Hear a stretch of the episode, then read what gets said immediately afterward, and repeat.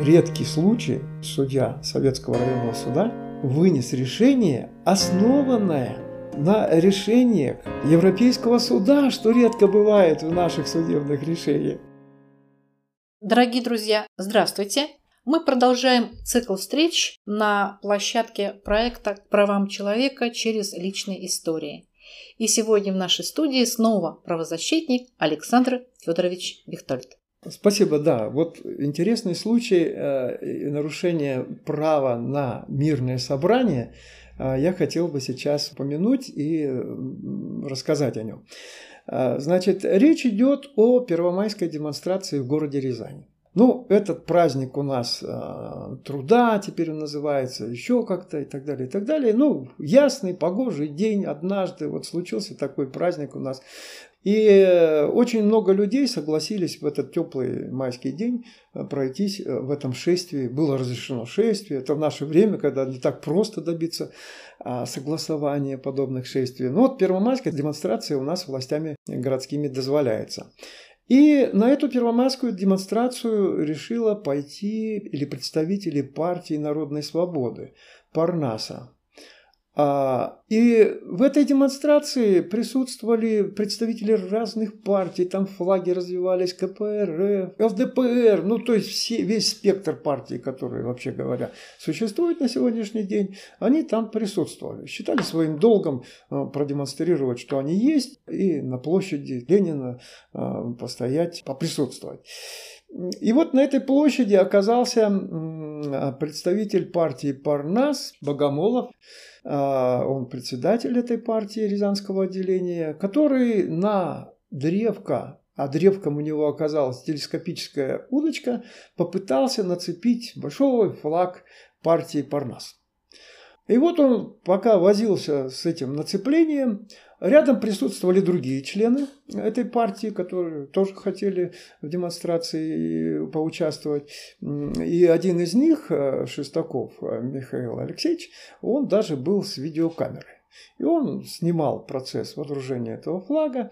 Э, и в какой-то момент времени, во время этой процедуры, это прямо на площади было, к нему, к Богомолову, подошли четыре капитана полиции, представились и сказали, что вы вот тут нарушаете порядок проведения этой демонстрации.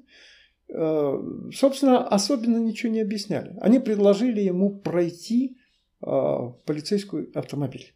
Естественно, с его стороны он достаточно подготовленный человек, последовали вопросы, на каком основании и так далее. Никаких оснований не было предложено.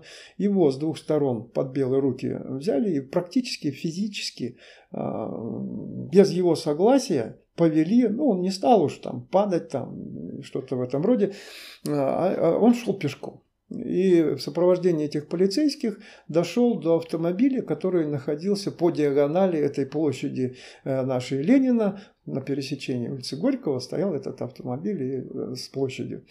Подошли к этому автомобилю, следом за ними шли другие члены партии, и один из них, Михаил Алексеевич, он все это снимал на видео и все время задавал какой-то для полицейских нелепый вопрос. За что? Зачем? Куда вы ведете этого человека? А, когда привели к автомобилю, настолько надоел этот Шестаков полицейским, что они сказали, ну и полезай тоже в это, вот этот автомобиль. Они туда Богомолова разместили и Шестакова тоже. А как позже выяснилось, э, мотивом поведения э, такого полицейского противоправного э, было присутствие на трибуне этой демонстрации. А тогда еще этого самого губернатора нашего, нашей области Ковалева, а, и высокопоставленных чиновников, там, в том числе из правоохранительных органов.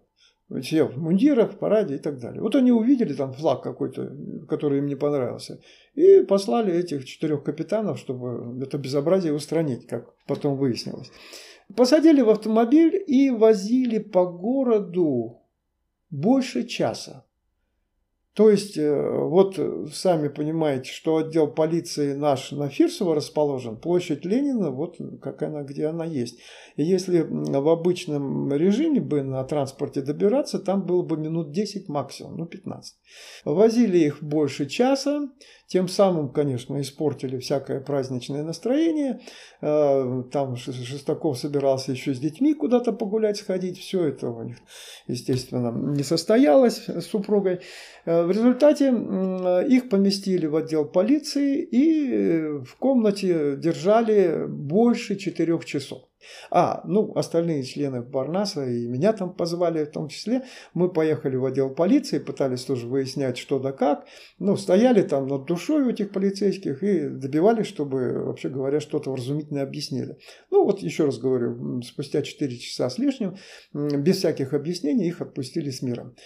Не предъявляя никаких обвинений. А, этот флаг и древко у них забрали, ничего не объясняли, больше четырех часов продержали и вечером где-то выпустили. Ну, мы решили, что это дело так нельзя оставлять. Мы пошли в суд, потому что это абсолютно незаконное деяние. Только людей, если нельзя удостовериться а, в их личности и э, выяснить, э, какие противоправные действия на месте совершения, э, можно доставлять только в этом случае, если нельзя вот все выяснить на месте. Эта возможность была, никто не стал выяснять ничего, просто тупо повезли в полицию и там держали больше трех часов без предъявления обвинений можно держать у нас для того, чтобы удостовериться и снять объяснение по нашим законам только три часа. Процедура была, срок этот был совершенно определенно нарушен. Э, все доказательства тому были налицо, там видеокамера, все это продолжало сниматься. На входе в отдел полиции тоже видеокамера. В общем, все эти э, сроки э, были соблюдены и как бы доказательства были. В суде мы все это предъявили. А требования-то были простыми. Признать незаконными действия вот этих четырех капитанов полиции и взыскать с них, э, или с полицией теперь уже, потому что с них персонально взыскивать нельзя, они представители государства. И только с государства можно, с казначейства в данном случае э, можно было областного взыскать эти деньги. С ответчиком долго мы там думали, кого назначить, вот в том числе и казначейство. Ну, понятно, что УВД области и казначейство.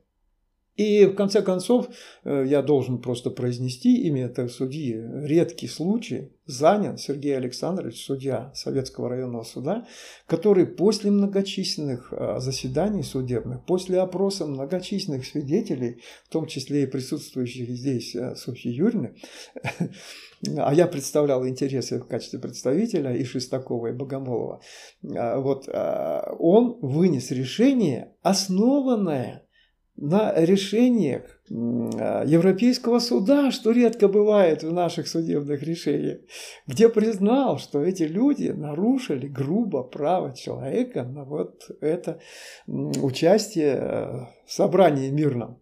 Э, и держали больше трех часов, значит, вот это все по нашим законам наказуемо, и вынес решение о том, чтобы э, компенсировать моральный вред в размере 5000 рублей э, с государства в пользу и Шестакова, и Богомолова. Еще раз говорю, прецедентное решение, ну, у нас нет прецедентных решений, но редкостное решение, когда в случае, когда оппонентами людей, просто людей становится власть, суд становится на сторону человека, права которого нарушены.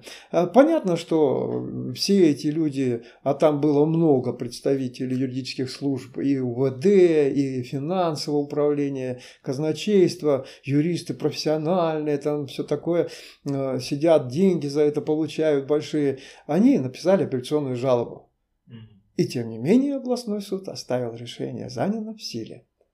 Так, вот а... такая история про 5000, которые вы упоминали, это хотя бы каждому, а не всем? Каждому, каждому. Я, я понимаю, что моральный вред, который они испытали во время принудительного доставления их, вот это на людях, когда тащат, да, практически, он неизмеримо выше. Нравственное страдание человека, которого унижают, а вот полицейские, государство в данном случае, это очень большое страдание приносит людям. И возмущение, это чувство человеческого достоинства тоже бунтует, я подчеркиваю все время это. И именно поэтому, собственно, мы в суд-то пошли, что нельзя так делать с людьми, у которых право есть на это, на вот это участие в мирных собраниях. Поэтому вот э, считаю, что неизме... должно быть больше. Заявлялись, естественно, моральный вред больше по размеру. Но наши суды часто выносят по взысканию морального вреда, даже если право признают нарушенным, э, такие мизерные суммы, что уже само присуждение такой суммы суммы моральный вред приносит дополнительный. Вот это вот беда большая. То есть сам судья никак не хочет войти в положение человека, которого права нарушили, и положение, когда вот это, эти нравственные страдания человек испытал. Ну, выносит решение вот так, как будто сторонний человек, к сожалению. Александр Федорович, я вот помню эту ситуацию, и я помню, что когда мы с вами пришли в советский отдел полиции и стали спрашивать дежурной части, а, на каком основании задержаны Богомолов и Шестаков, нам ответили, что их у нас нет – я оттуда буквально, не отходя от окошка, рядом с которым мы стояли в дежурной части, набирала номер телефона и Богомолова, и Шестакова, говорил, ребята, где вы? Они отвечали, мы здесь, в советском отделе полиции. Да? Я опять спрашиваю да. в то же окошко, да, что угу. как же вы говорите, что нет, если они здесь? И дежурный из этой части говорит, у нас не зарегистрированы да? такие люди. Да? Вот как вы думаете, почему полиция ведет себя так? Что это за а, ситуация такая, когда человека приводят в здание полиции, но нигде не прописано, что он уже на территории полицейского участка. Есть ли в этом нарушение?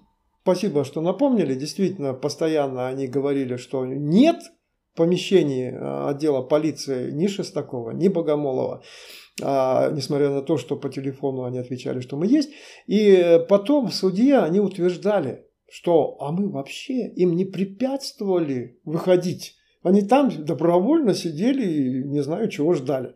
Вот, вот такое детское объяснение, хотя ясно, что двери были закрыты в помещении, где они находились. Полицейские там стояли, и они пытались, по нашим ну, советам, э, встать и уйти. Их не выпускали. Это, естественно, была ну, полная ложь и неверная информация, которую они суду сообщали. А действительно, чем это объяснить? Да произволом беспределом. Мы сейчас знаем, что творится в отделах полиции, даже на примере предыдущего вот нашего рассказа, да, когда мы говорили, как пытают человека. А уж чего-чего, но этих, слава богу, не пытали хотя бы. А пытают ведь даже. И сейчас мы знаем, что и в отделах полиции пытают, и в местах лишения свободы пытают. На, у нас нельзя в закрытых учреждениях, каким является отдел полиции или там э, СИЗО или еще что-то, э, как-то защититься от произвола властей в лице уфсиновцев или полицейских. Ну, мы, это наша действительность сегодня.